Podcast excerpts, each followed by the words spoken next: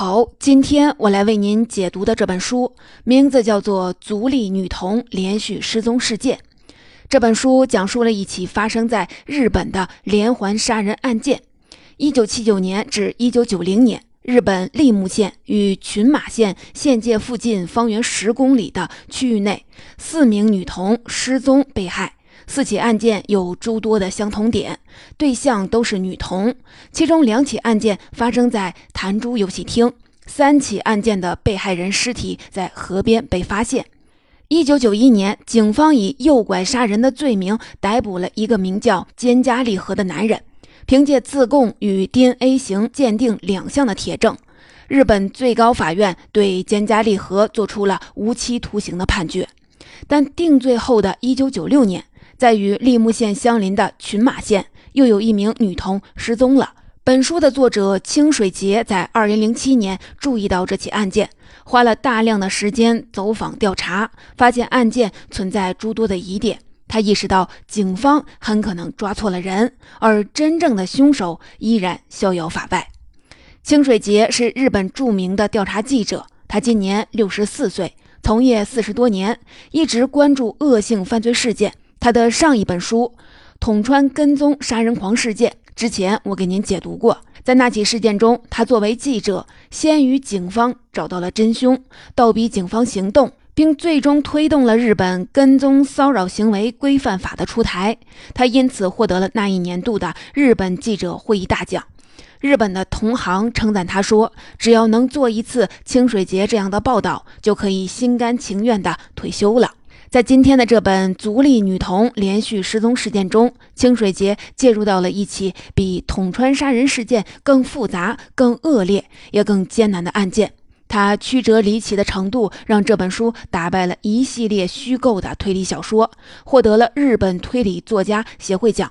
在这本书中，你会更进一步的看到媒体是如何介入社会事件，他在其中扮演着怎样的角色，承担着怎样的作用。以及你也会看到清水节作为日本最资深的调查记者，他的职业技能、职业道德以及职业心声。接下来我将分成两个部分来为您解读这本书。第一部分，我们回到上世纪七十年代，从头梳理一下足利女童失踪案的案情。第二部分，我们来了解一下清水节是如何展开他对于这起案件调查的。首先，我们来看案情。一九九零年五月十二日。日本立木县足利市，四岁的小女孩松田真实跟着下了班的父亲进入一家弹珠游戏厅。据当天店里的工作人员回忆，小真实一直在寻找一只前一天一起玩耍的野猫。在六点半左右，小真实就不见了。但他的爸爸一直到七点才察觉到异样，开始大喊名字来寻找，但并没有任何的回应。利木县警察局也迅速出警了。在住宅地、工地、河边进行搜寻，直至深夜仍不见小真实的踪影。第二天上午十点多，噩耗传来，小真实的尸体在河边沙洲被发现，死因是勒住脖子造成的窒息。警察还在河里找到了他的衣物，衬衫衣物上附着凶手的精液、体毛和唾液，经检验，凶手是 B 型血。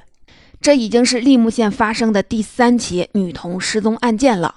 一九七九年，五岁的福岛万弥在一个神社失踪了。六天后，警察在河岸芦苇丛的一只帆布背包里找到了福岛万弥的尸体，他只穿着内衣，同样是窒息死亡。一九八四年，五岁的长谷部由美在弹珠游戏厅失踪。一年零四个月后，他的尸体在距离游戏厅两公里外的农田当中被发现，彼时已是一具白骨，无法再查明死因了。长达十年，警察都未能侦破这两起案件，民众没能等来真相，却等来了类似事件的再一次的发生，这极大的激化了警民之间的矛盾。为此，时任日本刑事局侦查一科科长山本博一空降利木县警察局，坐镇侦查工作。他当时在接受《朝日新闻》采访时，大表决心说：“十年间，三个本该有大好未来的孩子接连丧命，此案事关日本警察的名誉，必须重点侦办。”压力传达给了当地每一位警察。据当时的一位侦查队长回忆说，上头的指令很简单，就是无论如何都要把凶手抓捕归案。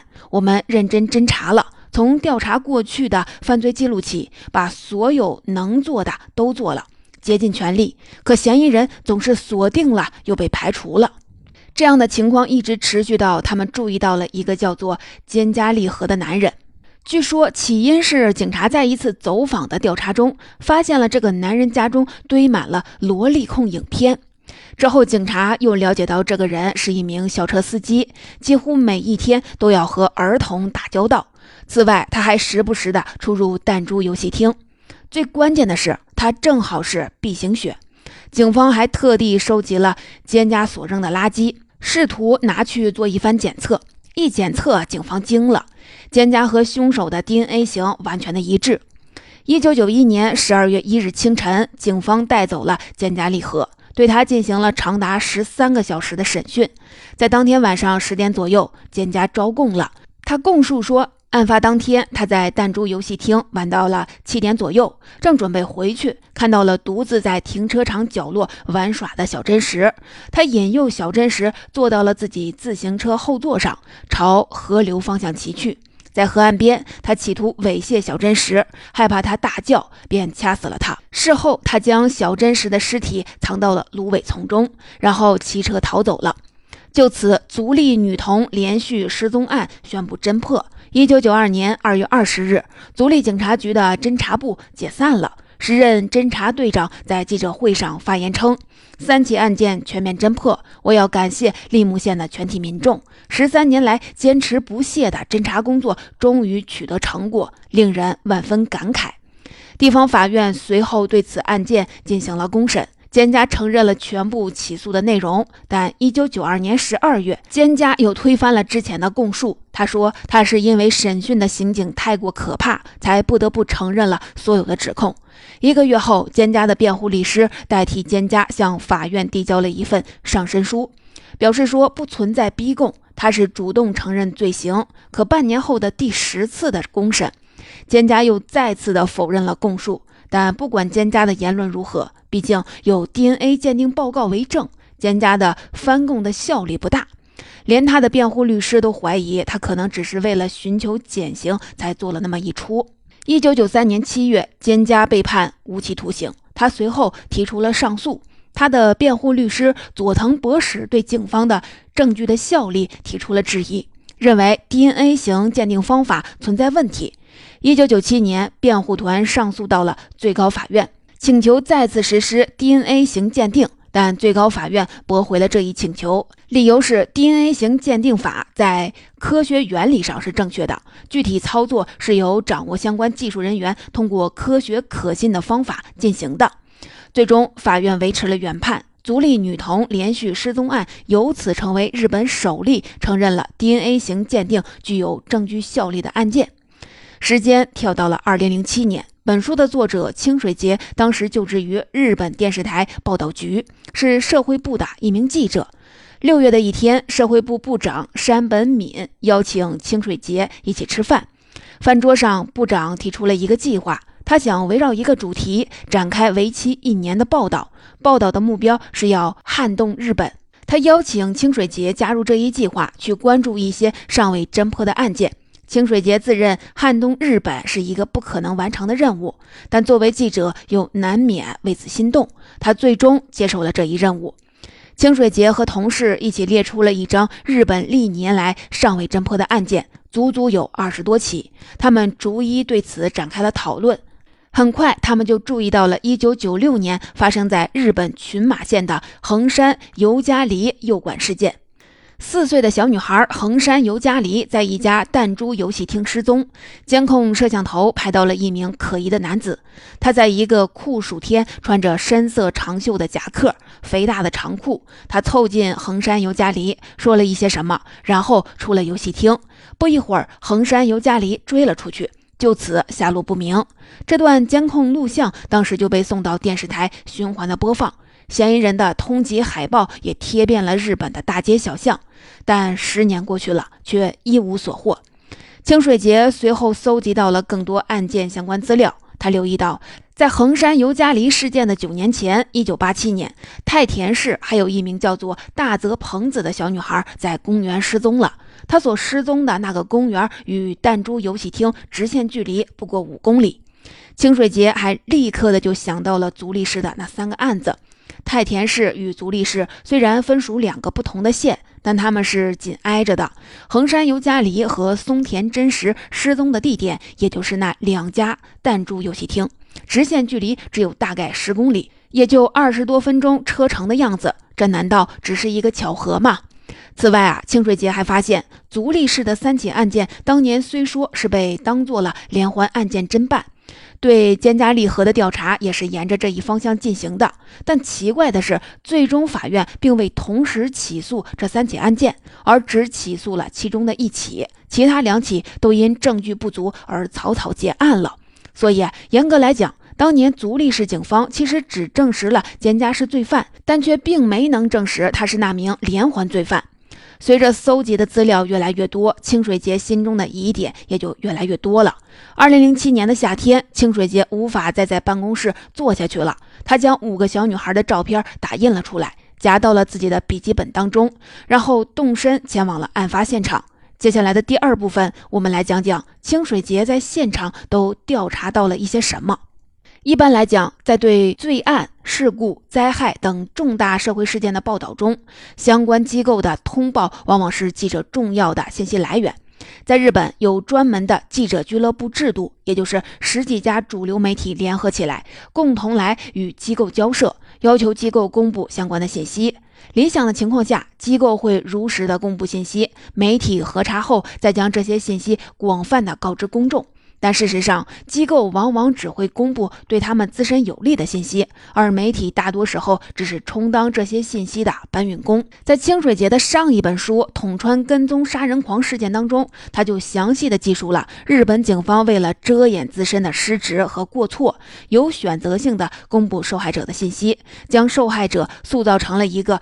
奢靡风尘的女大学生形象，从而引导公众去指责她，而不是同情她。这最终对受害者及受害者家属造成了极大的伤害，同时也阻碍了对案件的侦查工作。正是由于这样的情况，清水节一直以来都极其强调记者自身的查证能力。在他看来，记者不应该轻信任何的资料和话语，除非他们经过了严密的查证。在来到足利市后，清水节联系了大量案件相关人员，与他们交谈，试图的逐一盘查当年警方列举的证据。他找到了当年警方扣押的菅家利和的所有的物品，一共十个纸箱。他和同事彻查了这些物品。其中有蒹家的上衣、裤子、运动鞋，还有一百三十三部录像带。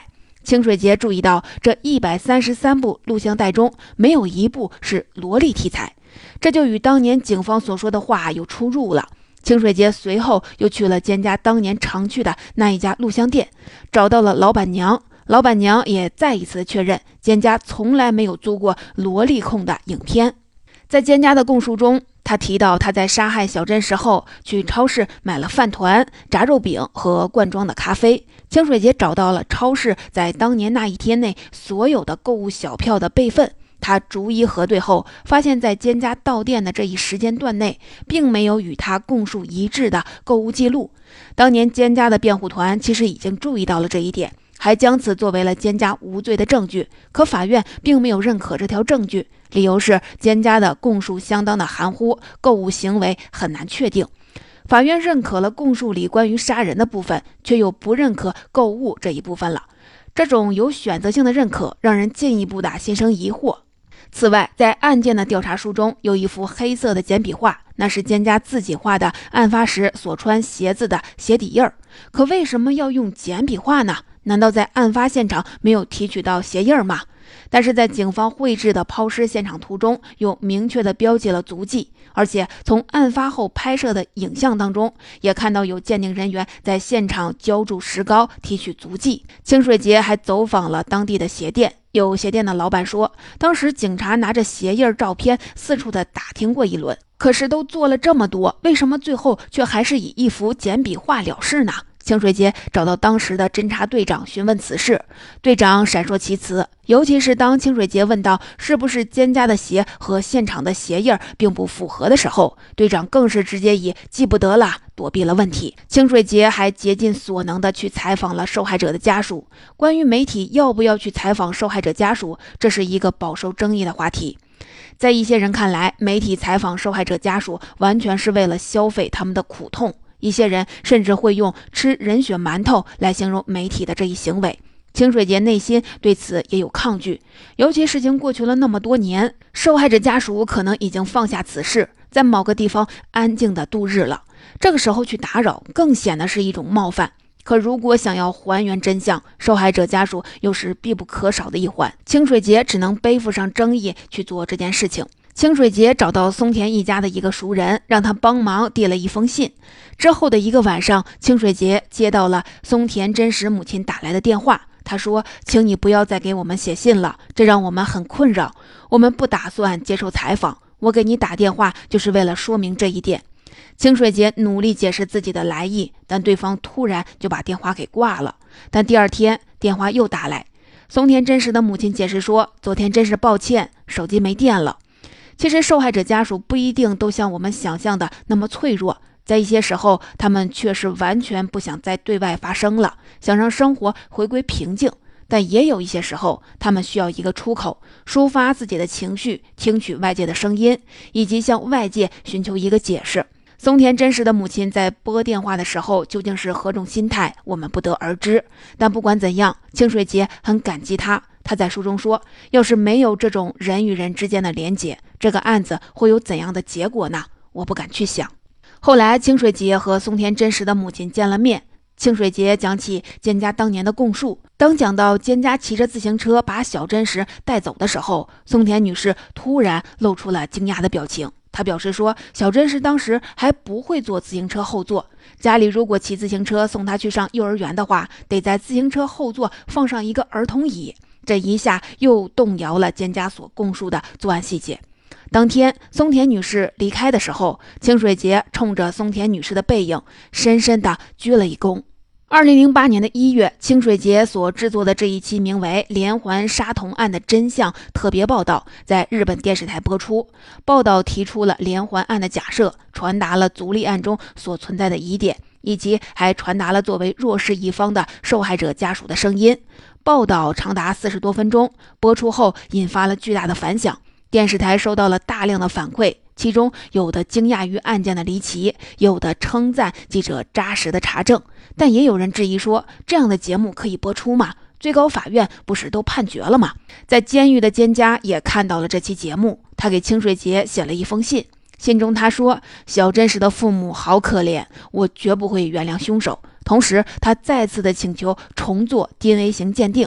蒹葭说的没错，其他的证据再站不住脚，只要 DNA 型鉴定摆在这儿，那他就依然是百口莫辩。DNA 型鉴定凭借科学性和专业性，几乎成为最不可能推翻的一项证据。在很多人的认识里，只要 DNA 型鉴定一致，那这个人就绝对是凶手。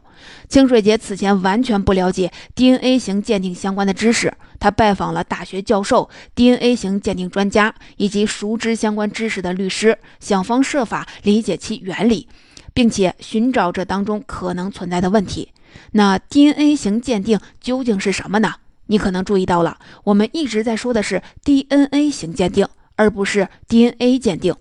之所以加上一个型号的“型”字，是因为这种鉴定形式就像是血型鉴定，它把人的 DNA 分成了不同的型号，由此将人分成了不同组别。所以，当一个人的 DNA 型与凶手相同的时候，只能说明和凶手处在同一个组，并不能说明他就是凶手本人。在美国等 DNA 型鉴定技术成熟的国家，DNA 型鉴定多用于无罪证明。因为它说明不了嫌疑人绝对就是凶手，但是它能说明嫌疑人绝对不是凶手。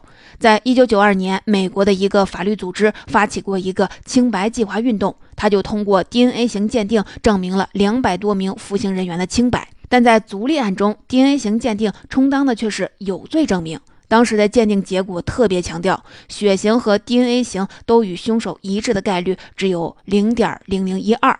但实际上，后来随着数据库样本的增多，到一九九三年，这个概率已经上升到了零点零零五四，相差四倍之多。据监家辩护团的推算，在足立市和凶手是同一 DNA 型的人达两百多人。在第一期节目播出后，清水节又专门以足立事件有没有必要实施 DNA 型再鉴定为主题，推出了两期专题报道。此外，监家的上诉辩护团也不断的在和法院申请实施再鉴定，终于在二零零八年十月，法院松口同意了这一请求。二零零九年五月八日，法院公布了再鉴定的结果。据筑波大学法医学教授本田克也的鉴定，奸家和凶手的 DNA 型并不一致。但随后，警方便开始猛烈地抨击本田教授的鉴定结果。他们认为本田的操作并不规范，他所检测出来的凶手的 DNA 型有误。但不管怎么争论，构成奸家有罪的证据被彻底动摇了。